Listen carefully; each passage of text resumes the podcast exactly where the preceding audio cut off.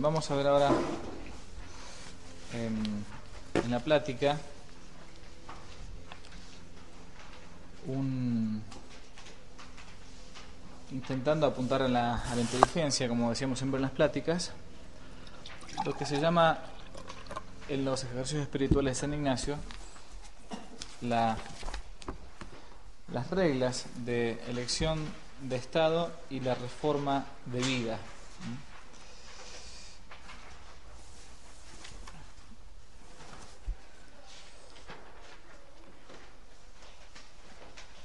Yo lo que les estoy dando ahí es para, para analizarlo después tranquilos.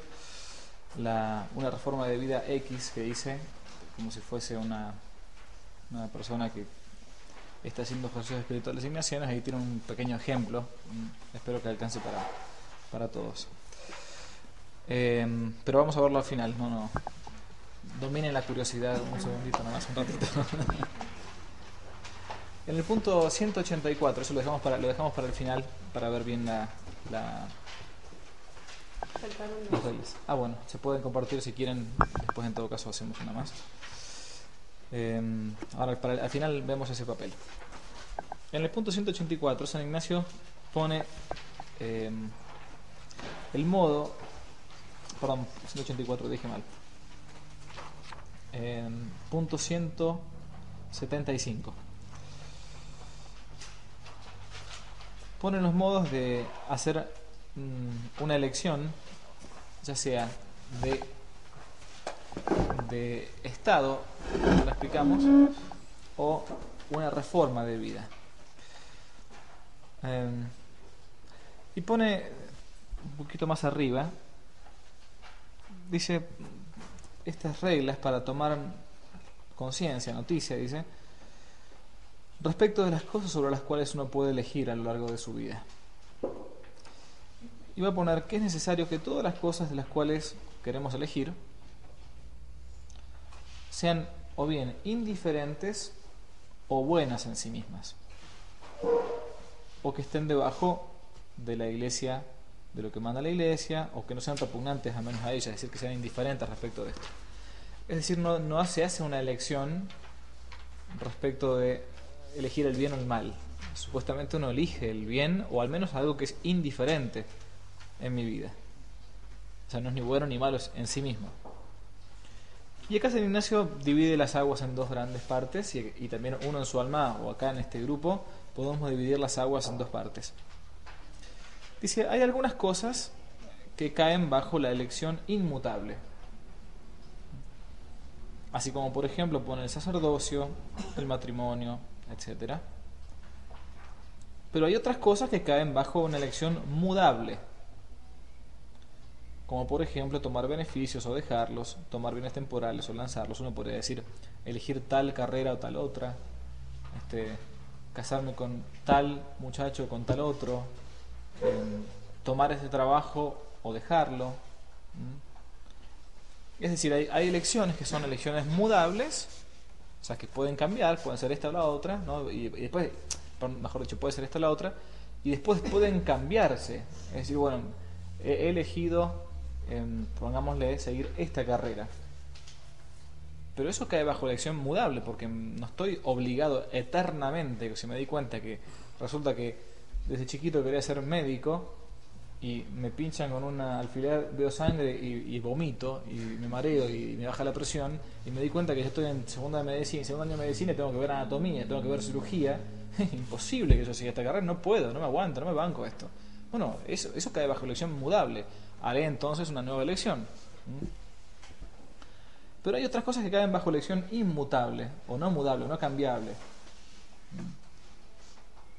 Cuando uno ya ha hecho esta elección y ya está en ese estado de vida, ya no tiene que elegir más nada. Bueno, yo hice elección de estado a ver si iba a ser eh, sacerdote o casado, religiosa o, este, o casada. Resulta que después me casé o me ordené sacerdote. Bueno, ya no tengo nada que elegir respecto de eso. Bueno, a ver, ya estoy casada. A ver, voy a hacer elección. Este, ya está, no, no, ya estoy ligado por un sacramento ahí, ¿no? O sea, de parte mía voy a intentar seguir fiel al matrimonio en todo lo que se pueda. Elección inmutable. Pero también puede pasar que algunas de ustedes alguna vez haya hecho ejercicios espirituales ignacianos y haya hecho, por ejemplo, esta elección que se llama elección de Estado. ¿Qué haré de mi vida? ¿Seré este, religiosa? ¿Me casaré? ¿no? ¿Me dedicaré toda la vida, no sé, a, a un apostolado laical como consagrada, sola? Bueno, eh, y, la, y la he hecho bien a esta elección de Estado. Es decir, no, no, no fue una elección hecha a la ligera, así, mm, o con temor. La, he hecho realmente a conciencia. Y, nunca dudé después de, ese, de, de, esa elección que hice. Bueno, no tengo más nada que elegir ahora. Ya está, ya he elegido, he elegido bien. Ahora, San Ignacio sí pone, si alguno alguna vez no hizo elección de Estado ordenadamente, es decir, racionalmente a eso se refiere, sino que la hice de mala manera, ahora explico cómo. Bueno, uno puede entonces rever de vuelta, bueno, veo si realmente sin temor, frente a Dios, si la hice mal, la, haré de vuelta, ¿no? La segunda vez que yo eh, ignaciano siendo laico, me escapé de esta meditación. No hice este punto, no fui, no fui a la charla directamente, porque tenía terror de, que, de elegir el sacerdocio. Entonces me fui a fumar un pucho al fondo, tranquilo, así, en el noviciado, me acuerdo de varones que estaba antes en rama caída, eh, porque no quería ni siquiera pensar en estas cosas. Claro, después no me, cuando Dios quiere algo, lo quiere para siempre. Entonces no, no me dejó tranquilo, imbancable Dios conmigo. Entonces me seguía, perseguía, perseguía, perseguía, perseguía, hasta que bueno, tuve que decirlo en mi casa, pero no en un ejercicio espiritual, porque no quería hacer esta, esta, este punto. Bien, entonces acá podemos encontrar tres tipos de, de, personajes entre nosotros.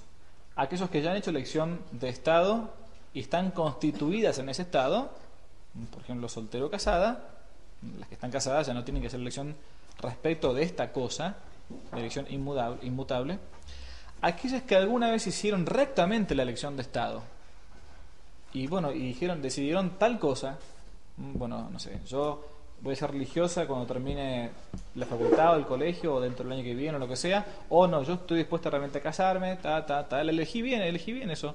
Bueno, si ya yo he elegido bien en conciencia, no tengo que hacer más nada, ninguna elección de Estado ahora o aquellos que nunca han hecho elección respecto de esto inmutable, inmutable y bueno, entonces puede hacerlo con total libertad. Bien. Por eso pone San Ignacio acá, dice en punto 172, en la elección que es inmutable, no cambiable, que ya una vez se ha hecho elección. No hay más que elegir. Porque no se puede desatar, así como es el matrimonio, sacerdocio, etcétera. Solo es de mirar que si no he hecho una elección debida y ordenadamente, sin efectos desordenados, arrepintiéndose, si la hice mal en su momento, procura hacer buena vida en su elección. Bueno, yo tenía este, destinado por Dios a, em, pongámosle, ser sacerdote. O al revés, vamos a hacerlo al revés, al revés. Pongámosle en mi caso, yo tenía clara, este, tenía clara conciencia de mi vocación matrimonial, me tenía que haber casado, pero no, yo quería ser cura a toda costa porque, porque quería ser misionero y irme a tal lugar, pero yo sabía que en mi fondo tenía que ser padre de familia. Pero me empeciné, me metí en el seminario, hice los años del seminario, me hice los votos, me ordenaron cura y ahora soy cura. Y digo, pero qué tarado, yo tenía que ser padre de familia. ¿Saben eso que pone? Ah, dice, solo es de mirar que si no ha hecho elección de vida ordenadamente, arrepintiéndose, procura hacer buena vida en su elección. Bueno, ahora bancátela. Sos cura. Esa es la, traducción. Porque tal elección, dice, no parece que sea vocación divina, por ser una elección desordenada y oblicua. Como muchos dicen, en esto yerran, haciendo de oblicua una mala elección, porque toda vocación divina siempre pura y limpia y sin mixtión, sin mezcla. Cuando Dios llama al matrimonio o Dios llama al sacerdocio y la vida religiosa, no hay mezcla de nada. Y Dios se comunica de modo simple, porque Dios es simple. ¿Mm? No es complicado como nosotros. se comunica simplemente. El punto 173. Si alguno ha hecho elección de vida ordenadamente de cosas que están debajo de elección mudable, bueno, estudio medicina, abogacía, me caso con este o con este otro, ¿no? No hay para qué de nuevo haga elección, sino que se perfeccione en cuanto pueda en esta elección de Estado, en esta elección de mudable. Bien. Y acá puede ser, Ignacio, tres tiempos para hacer una buena elección en cada uno de ellos. Entonces, resumiendo, quien ya ha hecho elección de Estado, la ha hecho bien y está en ese estado de vida matrimonial, entonces estas reglas va a tener que aplicarlas respecto de las cosas que están en mi vida y que yo quiero reformar, quiero cambiar. Después vamos a ir después al, papel que les di recién, ¿no? ¿Qué tendré que hacer? ¿Qué tendré que cambiar? Hay cosas que yo tengo que elegir en mi vida, ¿no? Decisiones familiares o, laborales o de estudio o sociales o, apostolados que quiero emprender. Bueno, estas son elecciones que San Ignacio propone para que uno elija. De aquellas personas entonces que han hecho elección de Estado, pero todavía están constituidas en ese estado de vida y la han hecho de vida bien, ordenadamente, no tienen nada que elegir, sino que hacer elección de, de, las cosas mudables, lo mismo que para una casada. Y aquellas que nunca han hecho elección de Estado, o le hicieron a veces malamente o no le hicieron, o se escaparon, bueno, háganlo una vez en la vida porque eh, es quedarse con la duda eternamente. ¿Mm? Bien, tres tiempos para hacer una sana y buena elección en cada uno de ellos. El primero dice, el primer modo, el primer tiempo para hacer una buena elección, dice, es cuando Dios nuestro Señor así mueve y atrae la voluntad que sin dudar ni poder dudarlo,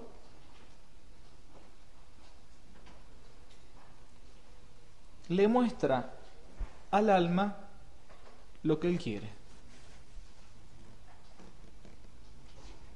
Así como San Pablo y San Mateo, pone San Ignacio, siguieron a Jesús. Cuando fue la vocación de San Mateo en el Evangelio se lee, Jesús fue y le dijo una palabra, sígueme. Y San Pablo se levantó de la mesa, estaba recolectando impuestos y lo siguió, o sea, ni, ni, ni lo dudó. Y cuando San Pablo, se le aparece a San Pablo en camino de Damasco, lo mismo. Señor, ¿qué quieres que haga? Acá estoy. Sin dudar ni poder dudarlo. Es muchos, en muchísimos casos sucede esto, por ejemplo, con el matrimonio. Hay gente que nunca dudó de que su vocación era el matrimonio. Jamás dudó. No, no puede dudar porque Dios le ha metido desde chico esa vocación matrimonial. Y al contrario, hay gente que desde chico tiene la vocación al, al sacerdocio la vida religiosa.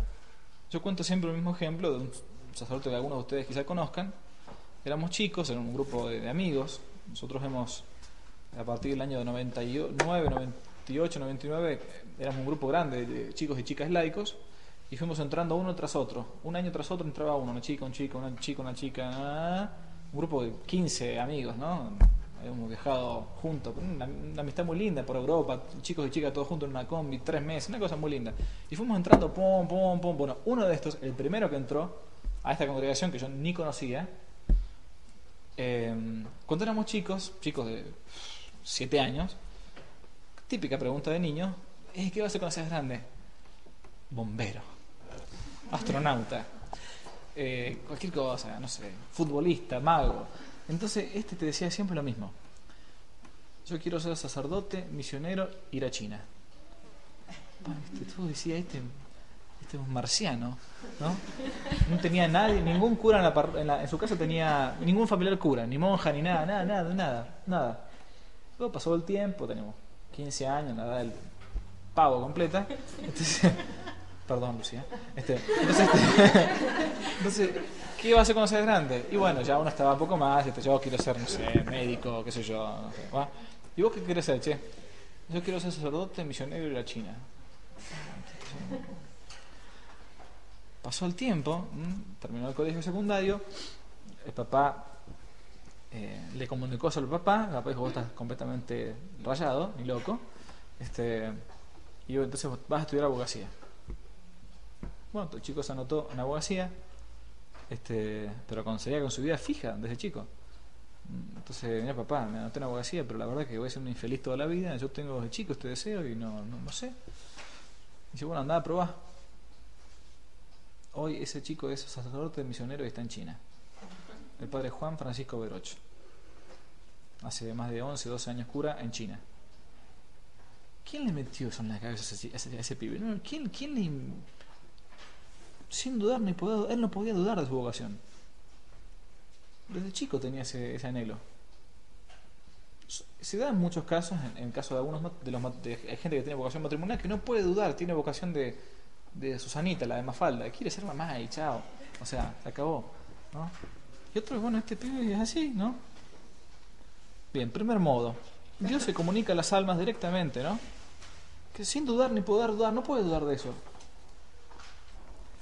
Bien, pero hay un segundo tiempo, segundo modo, segundo tiempo para hacer una lección sana, que está en el número 176. Y pone San Ignacio, dice, cuando se toma asaz claridad, demasiada claridad, mucha claridad, ¿no? Y conocimiento, a partir de la experiencia de consolaciones y desolaciones. Y por, dice, experiencia de discreción de varios espíritus, de discernimiento de espíritus, lo que vemos ayer, las reglas de discernimiento de espíritus. Cuando estoy en desolación, me vienen estos pensamientos. Cuando estoy en consolación, me vienen tales otros. Normalmente en desolación, ¿quién aconseja? ¿El mal espíritu o el buen espíritu? Normalmente el mal espíritu. Entonces, bueno, mucha experiencia de esto. A ver, este, una, una, una joven que este, está recontra peleada con sus papás y está de novio. Dice, estoy re mal, eh, aparte estoy como olvidada de Dios, sola, no, no, este, bueno, ah, viene este, este, este, esta víctima pobre que me dice que se quiere casar, ¿y te querés casar? Sí, vamos, chao. Ya, mañana. Pero en realidad estás desolado. Eh, esa elección que vas a hacer no es una elección racional. Te puede salir bien de casualidad, per accident, como se dice filosóficamente. Pero nuevamente uno en desolación elige mal. No me queda otra. Ay, tengo 29, 30, 32 años. Viene a, no, viene este, este pobre diablo y se quiere casar. Y bueno, y sí, que así, que sea lo que Dios quiera. Más sí, ¿no? Si no agarro a este, no agarro nunca más uno. Se me pasa el tren ya. Ya está. ¿Mm? Esa elección te puede salir bien de casualidad, pero, pero no está decidida esa elección. En este caso, una elección mudable, casarse con ese o con otro, según Dios. Ni según la razón siquiera. Al contrario, tenía que discernir, bueno, ¿qué siente mi alma? ¿Qué piensa mi alma en desolación? ¿Qué piensa en consolación? Y a partir de ahí realmente decidir hacer una buena elección. En, desolación normalmente aconseja el mal espíritu.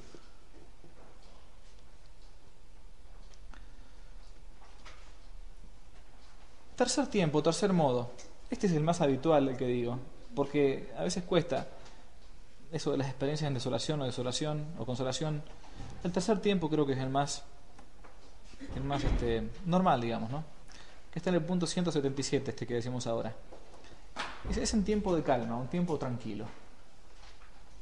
Primero dice, considerando para qué ha nacido el hombre.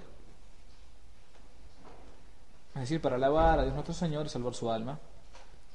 Y entonces, viendo esta realidad, deseando un tipo de vida o un estado de vida para que me ayude a salvar el alma, a la salvación de mi alma. Y dice, y repite, dije tiempo tranquilo, cuando el alma no está agitada de varios espíritus, buen espíritu, mal espíritu, sino que usa de sus potencias naturales libre y tranquilamente.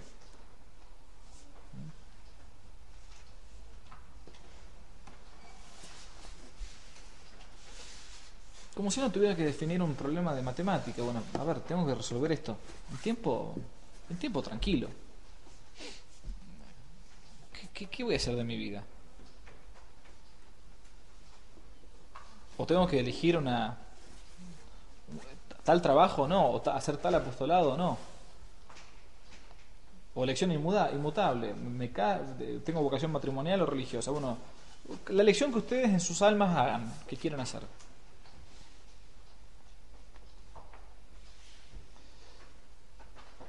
Dice, bueno, si en el primer modo, es decir, sin poder ni poder dudar ni poder dudar, o en el, aquel de conocer por varias experiencias de consolaciones y desolaciones. Yo no veis en la lección, no puedo hacer una lección porque no...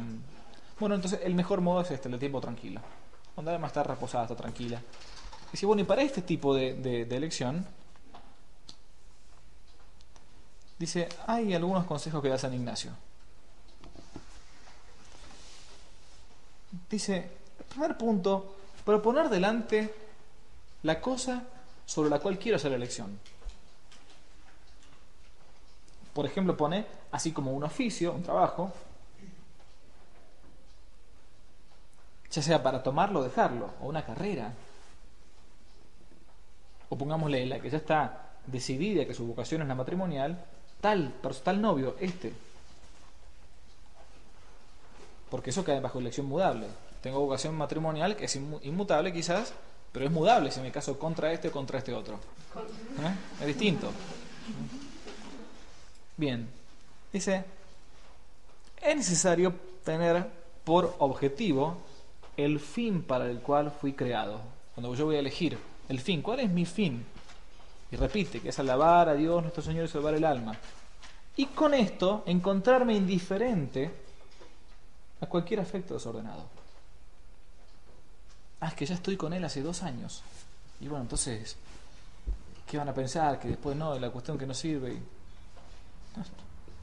que soy indiferente al, a lo que piensen de mí. Lo que, lo que se está jugando acá es la salvación de mi alma. La, la mía, la de futuros hijos, la de futuro matrimonio. De manera que no esté más inclinado ni afectado a tomar esa cosa o a dejarla, ni más que a dejarla que a tomarla. Después dice San Ignacio en el punto 180, pedir a Dios nuestro Señor que mueva mi voluntad. Pedirle a Dios, mueve mi voluntad.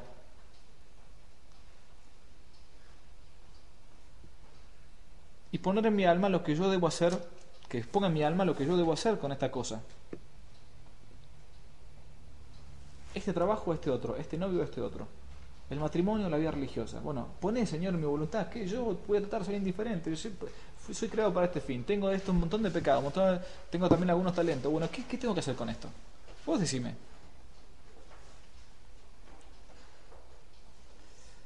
Considerar, dice, raciocinando, fíjense que esto, San Ignacio esto es completamente intelectualista. No va a la sensibilidad, va a la inteligencia, a lo más alto.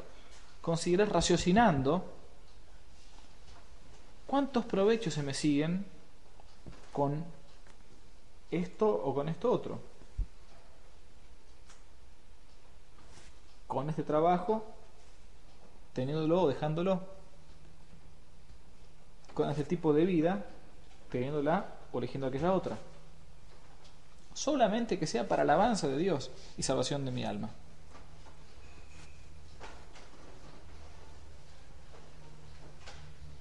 Después, dice en el número 182, después de que así he discurrido, he pensado,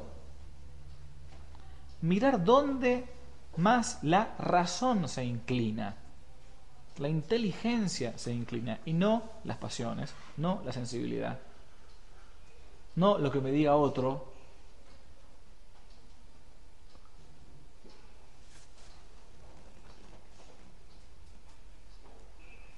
Cuando cuando discúlpame que cuente algunas cosas personales, pero a veces uno habla también de la experiencia que, sacó. Em, cuando eh, empecé a pensar en la vocación del sacerdocio, yo estaba comprometido con un anillo de plata, con misa de, compromiso, con toda la con toda la, la parafernalia, ¿no? Este, y estaba convencido que iba a ser un matrimonio santo, bueno, que, etcétera pero me da cuenta que, no sé, que eso no, yo tenía dudas.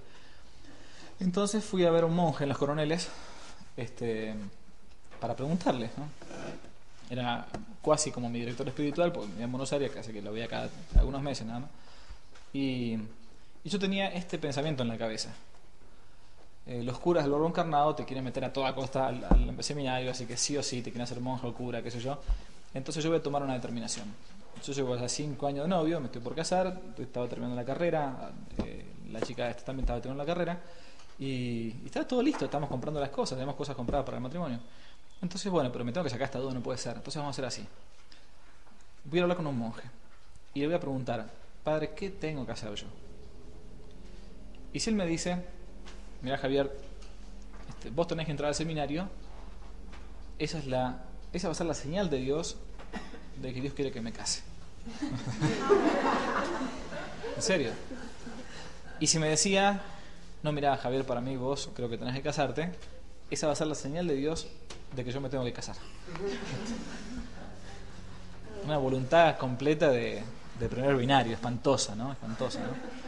Entonces, cuando le fui a preguntar, este monje, cura súper prudente, me decía, mira, como ustedes son dos, yo no voy a hablar con ustedes por separado, porque ambos teníamos inquietudes de la vocación religiosa, entonces yo voy a hablar con ustedes juntos, siempre de a dos, nunca solos. ¿Para qué? Para que después no digan, ah, este, le llenó la cabeza a esta, le llenó la cabeza a esta. Entonces cuando le pregunto, hice la gran pregunta esperando, este, esta es mi, mi salvación, dice, bueno, padre, ¿y yo qué tengo que hacer de mi vida? Eso es problema tuyo, me dice. Nadie te puede decir qué tenés que hacer. Ya Ignacio lo pone claramente. Después de haber discurrido y raciocinado, mirar dónde más la razón se inclina. Lo más fácil para nosotros es que otro decida por nosotros. Es lo más fácil del mundo. No, ¿dónde mi inteligencia se inclina? Dice, y según la mayor moción racional, racional, y no moción alguna sensual, se debe hacer la deliberación sobre la cosa propuesta. Ay, ¿por qué quieres ser religiosa? Me gusta tanto el hábito. ¿Cómo cantan las monjitas? No tienen nada racional eso, no, no. No, es una. Después se, se, se apaga todo ese, esa. la sensibilidad nos va a, no, dura un tiempo, es como la, como, como la madera en el fuego, ¿no? Hecha tal elección o deliberación, debe ir la persona que tal ha hecho con mucha diligencia a la oración delante de Dios nuestro Señor y ofrecerle tal elección para que su divina majestad la quiera recibir y confirmar. Cuando uno ha hecho realmente la elección según Dios y según la razón, según la inteligencia,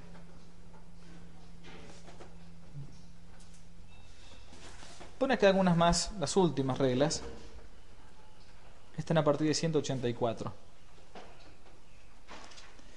Dice la primera, la primera regla es que aquel amor que me mueve y me hace elegir tal cosa o tal modo de vida, descienda de arriba del amor de Dios, de forma que el que elige sienta primero en sí que aquel amor más o menos que tiene sobre la cosa que elige es solo porque que la elige por su creador y Señor. Voy a elegir esto, pero por amor de Dios lo voy a elegir no por un amor sensual o por un acostumbramiento una costumbre. No, es por amor de Dios que voy a elegir este tipo de vida o esta carrera o este trabajo. Y pone algunas reglas que sirven porque cuando uno experimenta en cuero ajeno es más, es más fácil. Dice, mirar a un hombre que nunca he visto ni conocido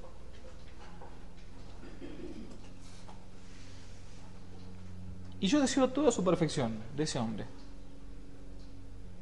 Considerar lo que yo le diría que hiciese y eligiese para mayor gloria de Dios y perfección de su alma.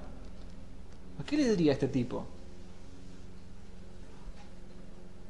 Pongamos la elección mudable. Tiene que elegir sobre tal cosa o tal otra. Yo conozco ambas cosas bueno, como, como, no, como no tengo que, como para aconsejar somos mandados a hacer, somos todos consejeros geniales, pero o sea, Ignacio hace este juego mental. Bueno, mirar a una persona que yo nunca conocí y no tengo ningún compromiso con ella, pero quiero su perfección. Bueno, ¿qué consejo yo le daría a esa persona respecto de esta duda que tiene? Una vez que le di el consejo, ahora tomar esa regla, pero para mí. Cuando uno aconseja a otro, siempre suele ser más objetivo que cuando uno tiene que analizarse para uno. La siguiente regla es la que al menos a mí me ha ayudado varias veces. Considerar como si estuviese a punto de morir. La forma y medida que entonces querría haber tenido al hacer la, siguiente, la presente elección.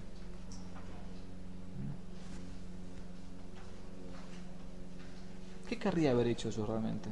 ¿Qué, qué, debería haber hecho? Ya está, se me pasó la vida. Ya no tengo tiempo. ¿Cómo, cómo hubiese querido morir? ¿O qué hubiese querido haber hecho si tuviese más tiempo de vida?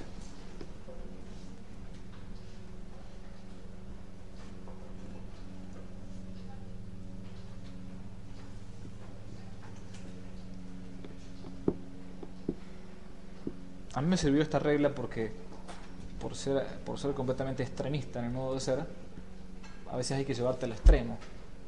Entonces estaba sentado en un escritorio y dije, bueno, ¿qué tengo que hacer? Si me tuviese que morir mañana, tengo terror de dejar todo esto. Pues si me tuviese que morir mañana, ¿no me arrepentiría de no haber elegido eso? Y ahí fue cuando dije, sí, basta, se me tiro la pileta, no me queda otra. Después si no es lo mío, bueno, listo, no, será lo mío, no habré perdido el tiempo tampoco. Pero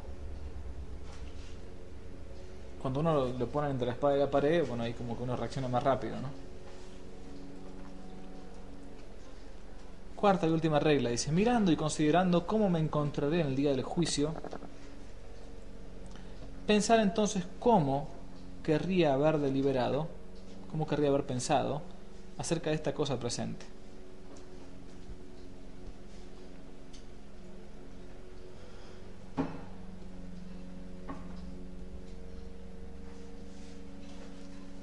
Me han, encargado tal, tal apostolado para hacer. ¿no? Cae bajo elección mudable, completamente mudable. Uno puede hacer estas elecciones desde, desde las más trascendentales a las más, más pequeñas. Obviamente que uno no va a estar manejando así, toda la vida en todas las decisiones que toma. Hay algunas que son más automáticas, ¿no? más rápidas. Pero hay algunas que a mí, a mí sí me tiran inquieto. Bueno, tengo, me han propuesto hacer tal cosa. Una, una soncera. Bueno, dar catecismo eh, los fines de semana en, la parroquia o encargarme de este o, estudiar más para la universidad porque bueno porque necesito el tiempo bueno son elecciones que tengo que tomar yo en mi vida bueno cómo hubiese querido mm, tomarlas en el día del juicio mm. no, no, significa necesariamente que sí o sí tengo que dar catecismo, porque capaz que yo doy más gloria a Dios en este momento, aquí ahora, estudiando más para, mm, explotando más el talento para el día de mañana dar más frutos todavía. Bueno,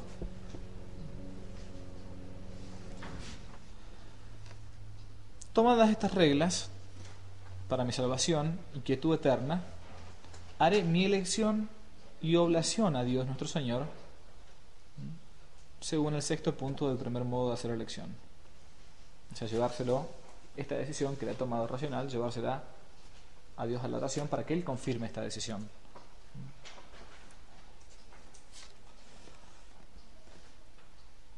Bien, entonces elección de Estado, que pueden ser algunas, estado de vida o elección de, sobre cosas mudables.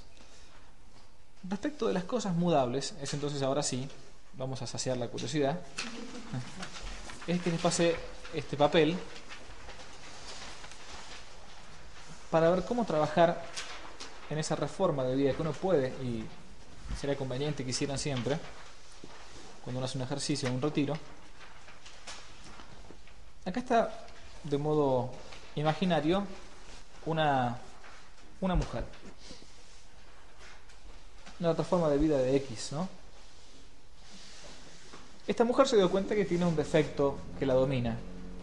El defecto dominante entre nosotros se puede eh, resumir normalmente en alguno de los siete pecados capitales.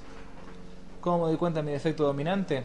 No es fácil hacerlo, pero tengo que ver por dónde va mi corazón, por dónde van normalmente mis, mis faltas, mis pecados, hacia, qué tipo de pecado eh, se, dirige. En este caso, esta fulana tiene el defecto dominante que es la ira. Por lo tanto, la virtud que tiene que alcanzar es la paciencia. Ahora, al menos ahora, necesita esta virtud. Pero tiene algunos defectos mm, naturales que tiene que combatir. Y en el caso suyo es la, vanidad y la impureza. Estamos hablando de las virtudes puramente humanas, este primer casillero. Por lo tanto, se propone esta X respecto de los parientes ser más paciente, al menos con su madre. Su madre la saca, ¿no? Entonces hace propósito en el ejercicio espiritual, se da cuenta que si tuviese que elegir qué propósito hacer, bueno, ante Dios tengo que elegir esto. Uno tiene que sacar primero los defectos que más afectan al prójimo, especialmente que afectan la caridad hacia el prójimo. Respecto a los amigos, bueno, se dio cuenta en los ejercicios que va a dejar de frecuentar a fulana o a fulano y tratará de frecuentar más a, a Mengano. Si tiene novio o novia, trataré de darle buen ejemplo en el caso de, del novio, respecto de la virtud de la humildad, por ejemplo, en el trato con los demás. Me doy cuenta que a mi novio le falta humildad, bueno, voy a tratar de darle ejemplo de esto, no solamente, no voy a corregirlo así como virtudes humanas. Pero en la vida espiritual también, y esta es la más importante, se propone X cambiar en la Santa Misa, en las confesiones, en la dirección espiritual, las penitencias. Entonces hace propósito bien concreto. Bueno, oración, ¿cuánto voy a rezar? ¿O cómo voy a rezar? Voy a rezar leyendo la Biblia, rezaré oración puramente mental. Voy a hacer el propósito al menos de rezar 10 minutos todos los días. Al menos 10 minutos. Le quito 10 minutos al Facebook y se lo doy a Dios. El Dios Facebook no se va a enojar porque le quite 10 minutos tampoco, ¿no? No, se va a enojar. Respecto de la misa, voy a intentar aprovechar al máximo la misa y las comuniones. Voy a hacer de cuenta que es la primera y la última comunión que hago en mi vida. ¿Cómo querría comulgar hoy?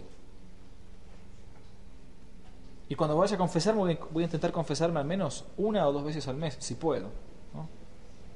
Y una por semana, sería ideal. Preparando a conciencia el examen, ¿no? Y teniendo dolor de los pecados, que es lo más importante en la confesión.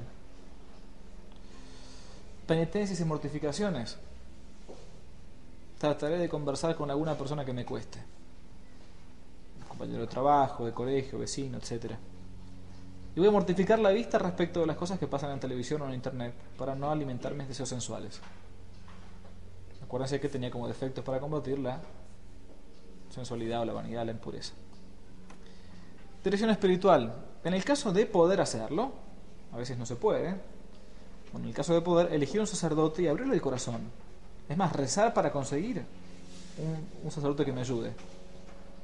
En el caso que no me sea posible, entonces voy a hacer un propósito. Voy a confesarme siempre con el mismo confesor. Para que vaya conociendo mi alma.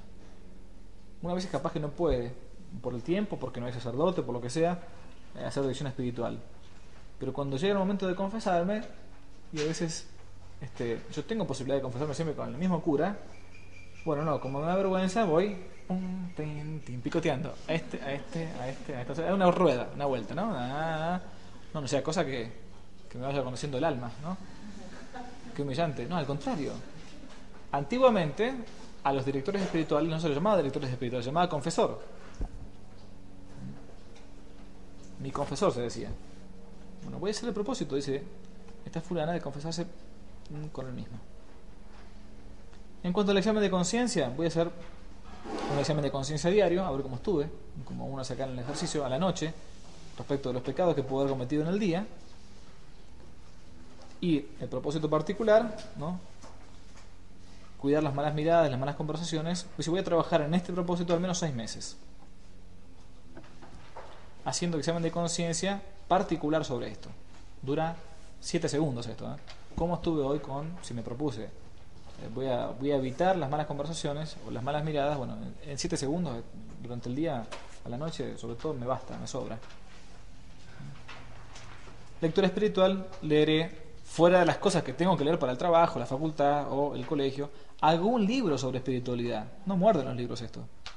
Un pedacito de la Biblia, ¿no? La vida de un santo. El Evangelio del día. Mínimo, mínimo. En esto nos tiene que dar vergüenza cómo los evangélicos, testigos de Jehová, mormón y cuanto bicho vaya dando vuelta, nos pasan por encima nosotros los católicos. Nos pasan por encima. Tienen tal, tal seguridad que hasta nos tocan, y ríanse, pero nos tocan la puerta de la casa parroquial para hablar con el cura, para tratar de convertir al cura. Yo más de una vez los he recibido. No tienen ningún respeto humano, ¿eh? Me tocan la puerta, ven que hay un cura con sotana. Ah, venimos hermano a predicarle la palabra de Dios. Yo, ¿ah? ¿En serio? Un montón de veces en, San Maximiliano en la parroquia. A mí, yo mismo atendí un montón de veces a varones o mujeres evangélicos. Me tocan la puerta y te quieren. Vida comunitaria o familiar. Para los casados, respecto de mi esposo o mi esposa, trataré de darle ejemplo de vida cristiana con mi cumplimiento de los deberes religiosos, la oración, la misa, ¿no? Se refiere a mis deberes de cónyuge, en todos los ámbitos, frente a los demás, en la intimidad, etc. En cuanto a mis hijos, voy a cuidar principalmente su alma.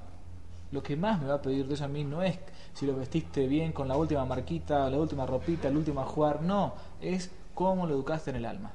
Eso es lo principal. Viendo las amistades que frecuenta, hay padres que no, no, no, no, madres que no tienen ni idea con quién está su hijo. ¿Qué amistades tienen? No tienen ni idea. Mientras vuelvas estar temprano a casa, mientras no te viste como una torranta, que yo, está todo bien. Resulta que no. El deber de Estado de una madre es cuidar a sus hijos, cuidar el alma de sus hijos, primeramente.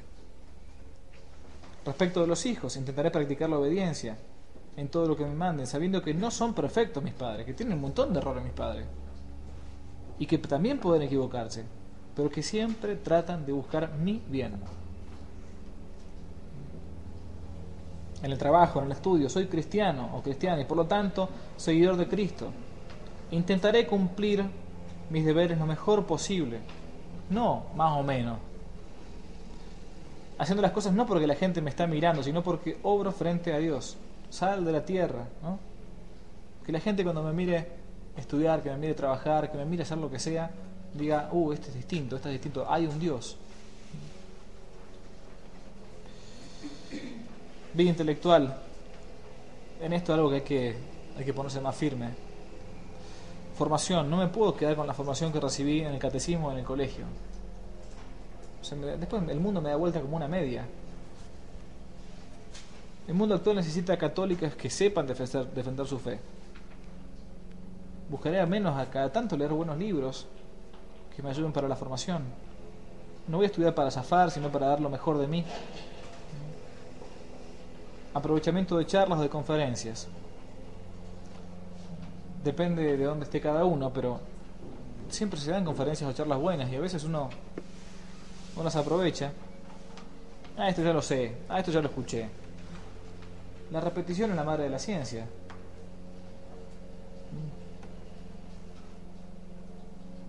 Más vale escuchar una verdad varias veces que olvidársela por no por no ser repetida, porque no, no la he escuchado.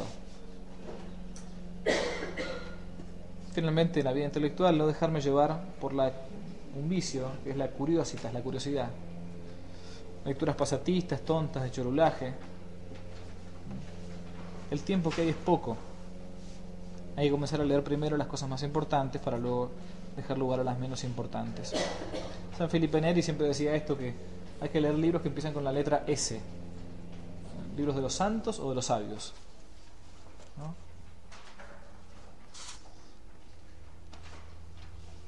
Está bien, no es, no, es pecado leer cada tanto gente o noticias o caras, esas tonteras. Pero, después, ¿qué me dejó eso a mí? ¿Qué, Por lo general me dejó. O sea, al menos las fotos que salen no son las, las más adecuadas. Y, sacando una vez cada año, que sacan algún artículo medianamente inteligente, el resto. Vida apostólica Acordámonos de aquella frase de Honorio, en el mundo moderno el que no es apóstol es apóstata. Con las amistades no voy a tener vergüenza de mostrarme como católico y de decir que creo en las verdades de la iglesia que la iglesia profesa. No quedar en este pecado que decimos el mediodía, a la mañana, de respeto humano. No avergonzarme, decir que yo estoy, sí, creo en la virginidad antes del matrimonio. ¿Y, ¿y qué? O sí, estoy en contra del aborto, sí. ¿Y, y el, putimonio este de los homosexuales está mal? Sí, no me digan que está bien, está mal. Es antinatural, ni los perros hacen eso. ¿no? Aunque sí, es políticamente incorrecto que digas esto. Bueno, pero... tengo que ser apostolado también con esto. ¿Qué va a hacer? Voy a ayudarlos y todo, pero no me digan que eso es un matrimonio, no me lo pueden decir, eso es mentira eso. Esto me va a costar sacrificios, me va a costar perder un montón de amistades, sí, es cierto. Pero prefiero ser amigo de la verdad, amigo de Dios antes que de los hombres.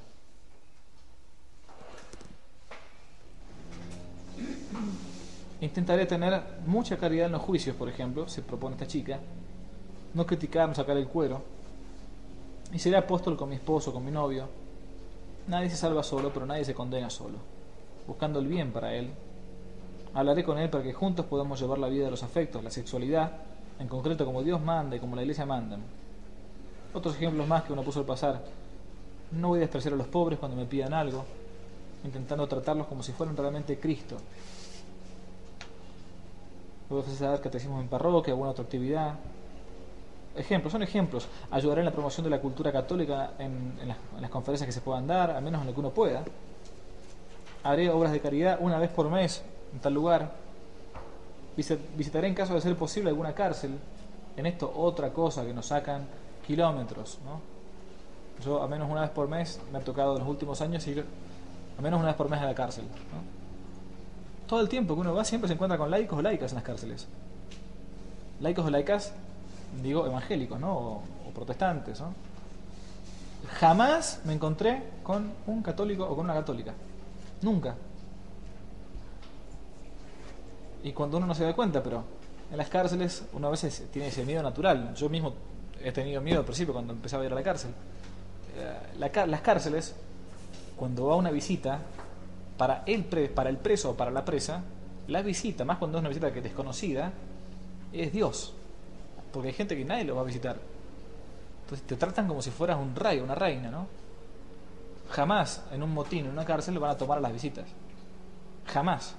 Cuando hay motines en las cárceles, toman a los guardacárceles. Pero jamás a la visita. Jamás van a escuchar ustedes que una visita haya sido este, ni abusada, ni tocada, ni maltratada. En absoluto. ir al hospital a visitar a los enfermos con un grupo de amigos, resolver por la conversión de las almas que Dios me puso al lado, etc. Al final puse un ejemplo de, de, esta furana que hacía estado de vida, de, elección de estado, haciendo el modo de los pros y los contras de la vida matrimonial, la vida religiosa, por si alguno le puede llegar a servir.